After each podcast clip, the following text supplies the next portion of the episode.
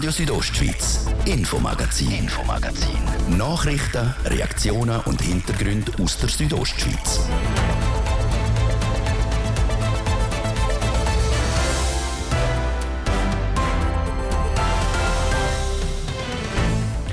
Das Asylzentrum im Meiersboden das ist heute offiziell eröffnet worden. Ein imposanter Bau. Der Hausherr von dem neuen Zentrum, der Chef vom Amt für Migration, heute im langen Interview, auch mit Antworten zu einer möglichen zweiten Flüchtlingswelle. Im zweiten Teil, ab halb sechs, sind wir dann thematisch sportlich unterwegs. Einmal im Sackmehl ein Hosenlupf mit dem Präsident vom Bündner Kantonalen Schwingverband, Beno Patt. Und auch bei den Bündner Athleten, die von München wieder heimgekommen sind, sind wir dabei. Stimmen unter anderem von der Annik Kählin, der Gewinnerin von der EM-Bronzemedaille im Siebenkampf bei der EM in München. Das Thema heute im Infomagazin auf RSO vom Montag am 22. August. Im Studio ist der Martin de Plazes. Guten Abend.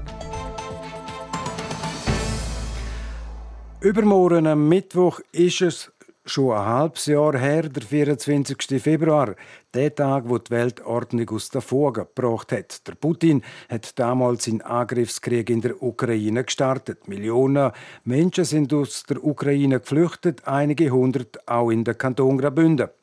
Graubünden hat schon viele Jahre vorher, also vor dem Krieg in der Ukraine, im Asylwesen der Plan ein neues Asyl-Erstaufnahmezentrum zu bauen. In der Nähe von Chur im Meiersboden, wo auf dem Gemeindegebiet von Kurwalden ist. Heute ist im Meiersboden offiziell die Eröffnung vom neuen Asylzentrum gewesen. Einzüchen werden dort in etwa drei, vier Wochen die Asylsuchenden, die heute noch im Voral in Chur wohnen. Ich habe heute im Meiersboden das lange Interview mit dem Chef vom Amt für Migration, Marcel Sutter, können führen. Wir werden alle zügeln hier in der Meiersboden hindern, damit wir das jetzige EAZ Voral an der Schönbrunnstraße als Reserveobjekt können brauchen für Ukrainerinnen und Ukrainer. Gerade jetzt aufgrund von der Situation in der Ukraine ist es euch gelungen, ist es dem Kanton gelungen, das Erstaufnahmezentrum äh, Voral, wo eher im März drin sind, den Märzvertrag jetzt zu verlängern für gewisse Eventualitäten, die im Winter noch auf uns könnten zukommen. Ja, es freut mich, dass wir den Mietvertrag um ein weiteres Mal verlängern können. Wir können es Voral 1 und Voral 2 noch behalten. Das bringt uns jetzt eben neu die 180 Plätze, die wir dann zur Verfügung haben. Und das sind jetzt willkommene Reserveplätze. Auch wenn zum Beispiel äh, die Situation bei den Asylsuchenden aus den übrigen, äh, Bevölker äh, übrigen Teilen der Welt sollten die zunehmen, was eben auch so eine Prognose ist. Das könnte dann eben dazu führen, dass die ganze Ukraine-Krise auch einen, einen Anstieg von den Asylsuchenden zur Folge hat. Und dann sind wir dringend auf diese Plätze angewiesen. Wie lange bleibt eine Person da jetzt in Meiersboden, wenn die Person da woher zugewiesen wird? Grundsätzlich ist vorgesehen, dass sie drei bis sechs Monate da bleibt. Das kommt immer ein bisschen auf die Situation drauf an, ähm, wie sie sich da äh, integriert. Äh, einerseits, andererseits auch, wie die Situation draußen bei den Transitzentren ist. Mit dem können wir auch ein bisschen spielen. Wenn die Auslastung draußen sehr hoch ist, können wir sie ein bisschen länger da behalten. Wenn die Auslastung draußen gering ist, dann können wir sie früher ins Transitzentrum schicken. Was ist denn konkret der Unterschied zwischen einem Aufnahmezentrum und einem Transitzentrum? Im Erstaufnahmezentrum werden die Personen vorbereitet auf das Leben in Graubünden. Jetzt in der ersten Phase mal auf das Leben in einem Transitzentrum dann später, aber auch äh, auf das Leben in einer Wohnung, in einer Gemeinde. Und das ist der große Unterschied. Also man probiert sie da jetzt einmal das erste Mal ein bisschen zu integrieren im Rahmen von ihrem Prozess, bis sie ihren Entscheid haben. In dieser Zeit probieren wir, die, die Leute auch zu integrieren, logischerweise mit Maßnahmen wie zum Beispiel Deutschkurs. Das ist richtig. Im Erstaufnahmezentrum sind Deutschkurse auch obligatorisch für alle Personen, die hier wohnen. Im Gegensatz zu den Transitzentren, dort sind die Deutschkurse dann freiwillig. Dort zwingen wir niemanden. Sind da wunderbar praktisch eingerichtete Küche. Da bieten dir diesen Leuten auch sogenannte Kochkurse an, mit dem Ziel, dass die allenfalls nachher in der Gastronomie also bezahlte Arbeit finden. Das ist richtig. Wir haben sogenannte Gastro-Projekt, das wir äh, schon seit vielen, vielen Jahren erfolgreich äh, durchführen, dreimal pro Jahr. Da kommen alle Personen, die in einem anderen Zentrum sind, auch in Frage. Die kommen hierher äh, ins Erstaufnahmezentrum, nehmen an dem Gastroprojekt teil. Äh, da geht es darum, dass sie lernen, wie man in einer Grossküche sich verhaltet. Es geht um Hygiene, Lebensmittelkunde, es geht um Service, es geht um den Abwasch und um den Unterhalt von diesen Geräten. Also es ist eine umfassende Vorbereitung für später, damit man sie draussen kann in der Gastronomie dann als Arbeitskräfte einsetzen und das wäre demzufolge jetzt aufgrund vom Personalmangel, wo gerade akut ist, vor allem in der Gastronomie und Hotellerie. Finden denn die Leute auch dort eine Stelle? Erfreulicherweise ja. Es ist natürlich ein Tropfen auf einen heißen Stein, wenn man den ganzen Fachkräftemangel in der Gastronomie anschaut. Aber es ist sehr wertvoll. Wie gesagt, sie finden den Job, es ist sehr, sehr, sie sind sehr beliebt, sie arbeiten noch in der Gastronomie, wenn sie den Kurs gemacht haben, das Projekt abgeschlossen haben. Und das gibt ihnen auch wieder eine neue Perspektive. Sie haben einen Zusatzverdienst. Die Personen, die vorläufig aufgenommen sind, können dann schon einen Teil von ihrem Leben selber bestreiten finanziell und dann dürfen sie auch ausziehen, müssen nicht mehr in einem Transitzentrum leben, sie können sich dann eine Wohnung nehmen. Ähm, es ist sehr beliebt und sehr auf beiden Seiten, von der Gastronomie-Seite her wie auch von unseren Bewohnern Bewohnerinnen und Bewohner. Herr Sutter, kommen wir auf die aktuelle Situation zu reden. Am Mittwoch ist es ein halbes Jahr her, wo der Putin seinen Angriffskrieg in der Ukraine gestartet hat. Wie sieht es diesbezüglich jetzt aus mit der Situation der Asylsuchenden im Kanton Graubünden? Konkret, wie viele Schutzsuchende aus der Ukraine sind zurzeit im Graubünden? Wir haben äh, Stand heute 1471 Zuweisungen vom Bund gekriegt. Die leben mehrheitlich nach wie vor individuell in Wohnungen oder bei Gastfamilien. Rund 1190 sind individuell untergebracht und die anderen bei uns in den Kollektivstrukturen. Das heißt, ein ganz kleiner Teil ist in der Kollektivunterkunft vom Kanton. Das ist richtig, Gott sei Dank. Wir sind natürlich sehr froh. Die Solidarität spielt nach wie vor eine wichtige Rolle bei uns. Ähm, wir brauchen bis Ende Jahr äh, nochmal rund 1000 Plätze in den Kollektivstrukturen. Wir haben im Moment 1100 Plätze mit einer Auslastung von 56 Prozent, weil wir natürlich auch Asylsuchende und vorläufig aufgenommen in diesen Strukturen haben. Und äh, wenn sich das bewahrheitet, dass jetzt dann im Herbst, wenn auch auf den Winter zugeht, wenn es kalt wird, der Ernährungs- und Energiemangelknappheit in der Ukraine noch zum Spielen kommt, wieder zu einer Flüchtlingswelle kommt, müssen wir vorbereitet sein, um diese Personen auch aufzunehmen. Darum bin ich froh, dass wir im Moment noch so viele individuell untergebrachte haben und Kollektivstrukturen noch leer sind. Wir sind jetzt die zweite mögliche Welle angesprochen, die könnte kommen.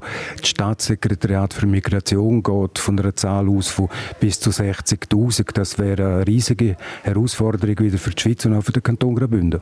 Also man geht davon aus, dass zu den über 60'000, die den Schutzstatus erhalten haben, nochmal bis zu 60'000 könnten kommen.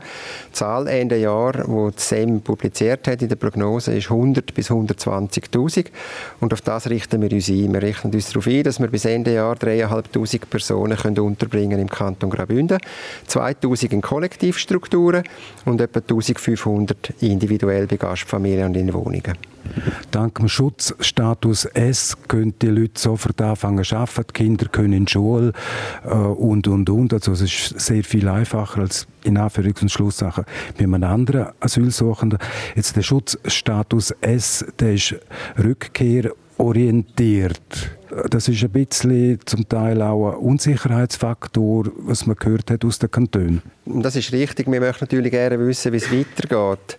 Andererseits hat der Bund und auch die Kantone in Zusammenarbeit mit dem Bund einmal entschieden, dass man die Leute so schnell wie möglich unterstützt, damit sie einen Erwerb, äh, Erwerb aufnehmen können und dass die Kinder keinen Unterbruch in ihrer Schulbiografie haben, hat man sie so schnell wie möglich einschulen Ich bin sehr glücklich und dankbar, dass wir alle schulpflichtigen Kinder jetzt auf Anfangs Schuljahr 2022, 2023 haben können, entweder in einer Zentrumsschule vom Amt für Migration und Zivilrecht oder in einer Gemeinde, in einer ordentlichen Gemeindeschule äh, können einschulen. Das ist eine riesige Leistung vom Amt für Volksschule und Sport und von meinen Mitarbeiterinnen und Mitarbeitern. Ich bin sehr glücklich, dass jedes Kind jetzt in einer Schulbank ist und in die Schule kann. Das ist auch wichtig, selbst wenn die zurückgehen nächstes Jahr, dass sie ähm, keinen Unterbruch in ihrer Schulbiografie haben und dass die Leute, die arbeiten wollen und arbeiten können, auch möglichst schnell können arbeiten und ihren Lebensunterhalt selber bestreiten.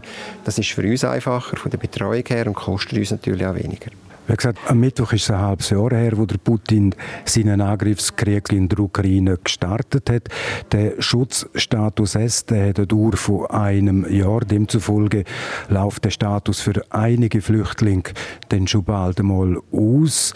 Aus Sicht vom Kanton Graubünden soll der Status später mal verlängert werden oder allgemein gekippt werden, aufgehoben werden? Kantone sind sicher froh, wenn sie wissen, wie es weitergeht. Die Situation in der Ukraine, im Osten und im Süden, ist sehr unberechenbar. Man weiß auch nicht, wie sich der Krieg entwickelt, ob es eine Ausweitung gibt. Der Schutzstatus hat der Bundesrat unbefristet ausgesprochen. Allerdings sind die Ausweise, die der Schutzsuchenden abgeben werden, auf zwölf Monate beschränkt. Und jetzt ist es einfach wichtig, dass der Bund in Zusammenarbeit mit den Kantonen festlegt, ob die Ausweise noch einmal um ein Jahr oder auch nur ein halbes Jahr verlängert werden, damit wir wissen, woran dass wir sind in der Planung. Wir haben im Rahmen von der Budgetierung äh, haben wir jetzt für das 2023 nichts ins ordentliche Budget genommen, wo wir nicht schon gewusst haben, wo drin ist, also zum Beispiel die Lehrerlöhne oder die Liegenschaftskosten und können dann dort über Nachtragskredit äh, das Geld holen, wenn wir es brauchen. Ähm, für die Kantone ist es auch schwierig zu planen, ähm, sei das finanziell oder auch mit den Infrastrukturen, wenn man nicht weiß, wie es weitergeht. Und darum haben wir beim Bund schon vor einer längeren Zeit gesagt, wir wären froh, wenn wir wissen, wenn die Ausweise verlängert werden und wie lange das die verlängert werden. Noch schafft nur ein kleiner Teil von den Schutzsuchenden aus der Ukraine in der Schweiz und auch im Kanton Graubünden. Man hört auch oft von den Unternehmungen sogenannten Unsicherheitsfaktor, dass wenn es keine langfristige Perspektive gibt, dass man den halt derartig Geflüchtete aus der Ukraine noch nicht will einstellen. Das verhindert auch ein bisschen äh, erfolgreichen Stellenantritt, den Schutzstatus, solange der Bund das noch nicht geklärt hat. Wir haben auch ein eine andere ähm, Auffassung und auch eine andere Rückmeldung aus der Wirtschaft. Sie nehmen sie eigentlich schon gerne. Natürlich ist es behaftet mit dem Problem, dass wenn der Rückkehrstatus dann einmal aufgehoben wird, dass sie nur noch eine beschränkte Zeit können schaffen und dann wieder zurück müssen. Da kann man auch mit den Ausreisefristen natürlich dann ein bisschen schaffen als Kanton. Das Problem, dass nicht so viel schaffen, ist eigentlich demografisch äh, bedingt. Das sind hauptsächlich Frauen mit betreuungspflichtigen Kindern, Kleinkinder im Vorschul Vorschulalter, aber auch derjenigen, die jetzt eingeschult worden sind. Sie haben zuerst einmal nachkommen da. Sie haben zuerst einmal müssen in, der, in dem Kanton bei uns, in den Transitzentren oder bei Gastfamilien und in Wohnungen angekommen. Sie haben sich müssen organisieren mit der Kinderbetreuung. Ähm, wir sind jetzt dran, die Sprachkurse anzubieten, damit sie Deutsch und Italienisch können, können reden und lernen. Das ist eine sehr wichtige, äh, wichtige Voraussetzung für eine Erwerbsaufnahme. Das ist alles angelaufen und hat halt ein bisschen Zeit gebraucht. Ich gehe davon aus, dass die Erwerbsquote jetzt dann wird steigen.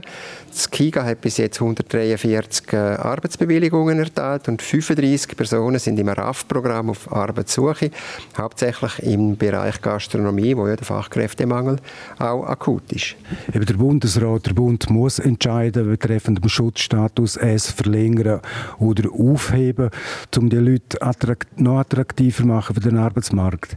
Wäre da eine Variante auch, dass Leute, die in einem Arbeitsverhältnis sind, in einer zahlten Stelle, allenfalls Schutzstatus S aufheben tut und der umwandelt tut in eine Aufenthaltsbewilligung B? Nein, es kommt rechtlich schon gerne in Frage. Das ist eine ganze Gruppe, eben, das sind Personen aus der Ukraine, die geflüchtet sind wegen dem Krieg, die den Schutzstatus erhalten haben. Und die provisorische Aufnahme, oder, die mit dem Schutzstatus, beschränkt auf die Zeit, wo der Ausweis gilt. Und es ist jetzt eine Expertenkommission dran, ähm, wo auch Kantone involviert sind in, in Bern, sich mit diesen Fragen auseinandersetzen. Wie geht das weiter, wenn der Schutzstatus aufgehoben wird? Wie wird die Rückkehr geplant? Gibt es Hilfe vor Ort in der Ukraine? Gibt es Hilfe hier in der Schweiz? Wie sind die Übergangsfristen, wenn man im Arbeitsprozess ist oder in einer Schule? Können die Kinder das Schuljahr fertig machen, was ja sicher sehr sinnvoll wäre. Und dann die Familie erst wenn das neue Schuljahr kommt in die Ukraine äh, zurückkehren, äh, gibt es ganz Haufen Fragen, die geklärt werden Aber es ist nicht so, dass die automatisch einfach ein, eine Aufenthaltsbewilligung kriegt.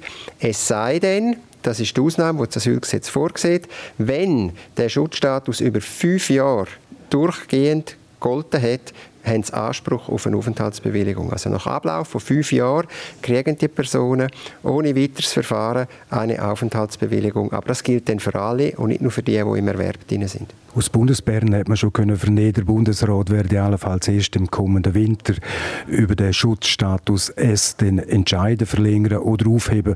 Ist das nicht spät?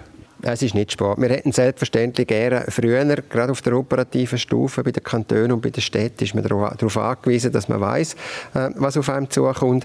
Wir leben aber im ganzen Asylbereich schon seit Jahrzehnten mit einem Unsicherheitsfaktor und mit grossen dynamischen Schwankungen. Wir sind uns das auch ein bisschen gewöhnt. Also von dort her ist es nicht alarmierend. Äh, eine Expertengruppe ist jetzt dran, sich mit diesen Fragen auseinanderzusetzen. Wenn die Zeit reif ist, wird der Bundesrat entscheiden, wie die Ausweis verlängert werden und um wie lange. Und dann werden wir uns äh, dort schicken. Wir haben für die Budgetierung und für, auch für unsere Vorbereitung im Rahmen von der Eventualplanung haben wir alles gemacht, was wir müssen und warten jetzt einfach ab, was auf uns zukommt. Haben Sie Vermutungen oder können Sie erahnen, wieso sich der Bundesrat da so lange Zeit lässt? Es steht mir nicht so, politische Behörden diesbezüglich zu beurteilen. Also eine Vermutung oder eine Ahnung würde da auch nichts nützen. Seit Marcel Sutter als Chef vom Amt für Migration hat er heute zusammen mit der Regierung und auch dem Kantonsbaumeister Markus Dünner das neue Asyl-Erstaufnahmezentrum Meiersboden offiziell können eröffnen. Das ist das Infomagazin auf Radio Südostschweiz. Wir unterbrechen kurz für Werbung, Wetter und Verkehr. Die Umwelt liegt uns am Herzen. Der Spick jetzt in Papier verpackt. Und für kurze Zeit gibt es zu jedem Abo ein 100% recyceltes Badtuch gratis dazu. Im Wert von 30 Franken. Jetzt verschenken auf spick.ch. Hot Wings Tuesday bei Kentucky Fried Chicken. 16 Hot Wings für nur 9,90 Franken. Jeden Dienstag bis am 6. September. Jetzt bei KFC. Montag, 22. August, es ist zwei Minuten über halb sechs. Das Wetter. Präsentiert von Tanzschule Home of Dance. Die Tanzschule in Kur für alle Partens. Von Disco Fox über Salsa bis zu Hochzeitstanz und Bachata. www.homeofdance.ch ja, es bleibt meistens sonnig heute Abend bei uns in der Südostschweiz. Hier und dort hat es vor allem über den Bergen auch mal ein paar zähere Quellwolken. Die bleiben aber harmlos. Morgen Dienstag dann ebenfalls sonnig mit ein paar Schleier und im Laufe des Tages dann auch wieder mit Quellwolken. Es sollte dann aber auch morgen trocken bleiben bei uns. Dazu steigt das Quecksilber im Sarganserland auf bis zu 27 Grad. Das Klosters gibt es morgen 23 und auf der Lenzer Heide 21 Grad. 0 Grad Grenze dann auf knapp 4000 Meter. Verkehr. Da sieht es gut aus aktuell. Wir haben keine Meldungen für euch über größere Störungen. Wir wünschen euch weiterhin eine gute Fahrt. Verkehr. Zurück zu den aktuellsten Themen aus der Region und dem Martin de Platzes. Radio Südostschweiz, Infomagazin, Infomagazin. Nachrichten, Reaktionen und Hintergründe aus der Südostschweiz.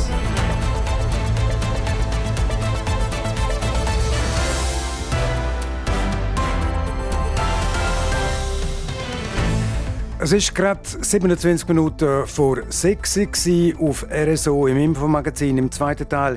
Jetzt die Thema. Wir sind sportlich unterwegs. Einmal im Sackmehl ein Hosenlupf mit dem Präsidenten vom Bündner kantonalen Schwingverband, ähm, Beno Patt, und von den Bündner Athleten, die von München wieder heimgekommen sind, stimmen unter anderem auch von der Annik Kählin, der Gewinnerin von der EM-Bronzemedaille im Siebenkampf.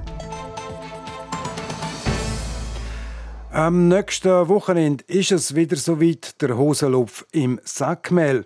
Am eidgenössischen Schwing- und Elplerfest in Pratteln wird der Schwingerkönig 2022 erkoren. In Pratteln werden bis zu 400.000 Gäste erwartet. Die Vorfreude ist riesig. Logischerweise auch beim höchsten Bündner in der Schwingszene, am Präsident vom Bündner kantonalen Schwingverband, Beno Patt. Das ist riesig. Das ist wie immer vor allem so einer grossen Allianz, eidgenössische Anlässe, ist natürlich die Spannung immer groß und, und man freut sich einerseits, zum können gehen und äh, ja, die Spannung steigt natürlich dann auch, wie wird es rauskommen. Die Bedeutung von dem Riesenanlass ist auch für den Bündner Schwingverband sehr groß. Man schafft in einem Dreijahresrhythmus, das sie wie einen Zyklus zu betrachten. So richten die sich die Schwinger und Funktionäre darauf aus, auch die Sponsorenverträge werden in den Dreijahresrhythmus abgeschlossen. Armand Orlik, Roman Hochholdinger, Christian Biesch und Mark Jörger, vier Bündner Schwinger sind mit dabei im Prattler. Der Corsin Jörger ist zudem als zweiter Ersatzschwinger nominiert. Was der Bündner zuzutrauen ist, haben wir vom Benno Patt wissen. Ja, das ist noch, noch ganz unterschiedlich, kann man, kann man glaube ich sagen. Es bildet die, die Nomination oder die Qualifikation, die, die bildet so ein bisschen das Bild ab, das wir heute im Bündner Schwingerverband haben. Wir haben mit Marmut natürlich sicher den Spitzenmann, wo wirklich, wo ich auch etwas zutraue da unten. Wir haben nachher in der Mitte Schwinger, wo, wo, wo, wo die Qualifikation wirklich auch verdient haben, wo, wo, wo sehr gute Leistungen gezeigt haben äh, schwierige Situation für den Bündner Schwingerverband. Darum sage ich auch, es tut das ein bisschen abbilden. Er denke, die Schwinger werden das Ziel haben, Gang für Gang zu nehmen und in den zweiten Tag zu kommen. Das Potenzial hätte jeder, zum alle acht Gänge überstehen. Am meisten Chancen der Bündner Fraktion dürfte der Armon Orlik haben. Ja, er ist natürlich ein Riesenzugpferd, eben auch vor allem für unsere Jungen, für, für alle. Und das, das ist er ja auch, auch seit langem schon. Und, und, er setzt sich auch sehr gut ein für die Jungen, muss ich sagen.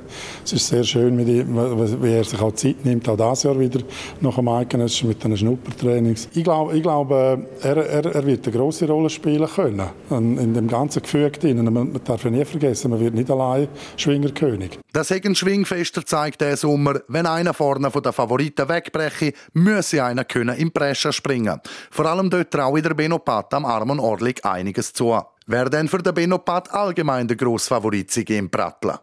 Äh, ich glaube, es gibt, es gibt schon der, der Favorit Sammy Giger. Das kann man einfach nicht von der Hand weisen, das kann man auch nicht wegreden. Das glaube ich, weiß er auch und das kann, mit dem kann er auch umgehen. Aber ich glaube, wir haben noch nie einmal seit ich jetzt wirklich äh, mich mit, mit dem näher beschäftigen und vorher als Fan auch, wir haben noch nie so eine Ausgangslage die so offen war wie das Jahr. Also ich, ich bin überzeugt, da gibt es sieben, acht Kandidaten, die, wenn alles zusammenstimmt, können Schwingerkönig werden Das macht es umso schöner und umso spannender auch. Und gleich glaube ich ja schon, dass eigentlich kein Weg am Samuel Giger vorbeiführe. Der Bündner Kantonalverband ist im Prattelen mit vier Schwinger vertreten. Sind das der Armon Orlik von Maifeld, der Christian Biesch von Davos, der Marc Jörger von Domadems und der Roman Hocholdinger von Felsberg.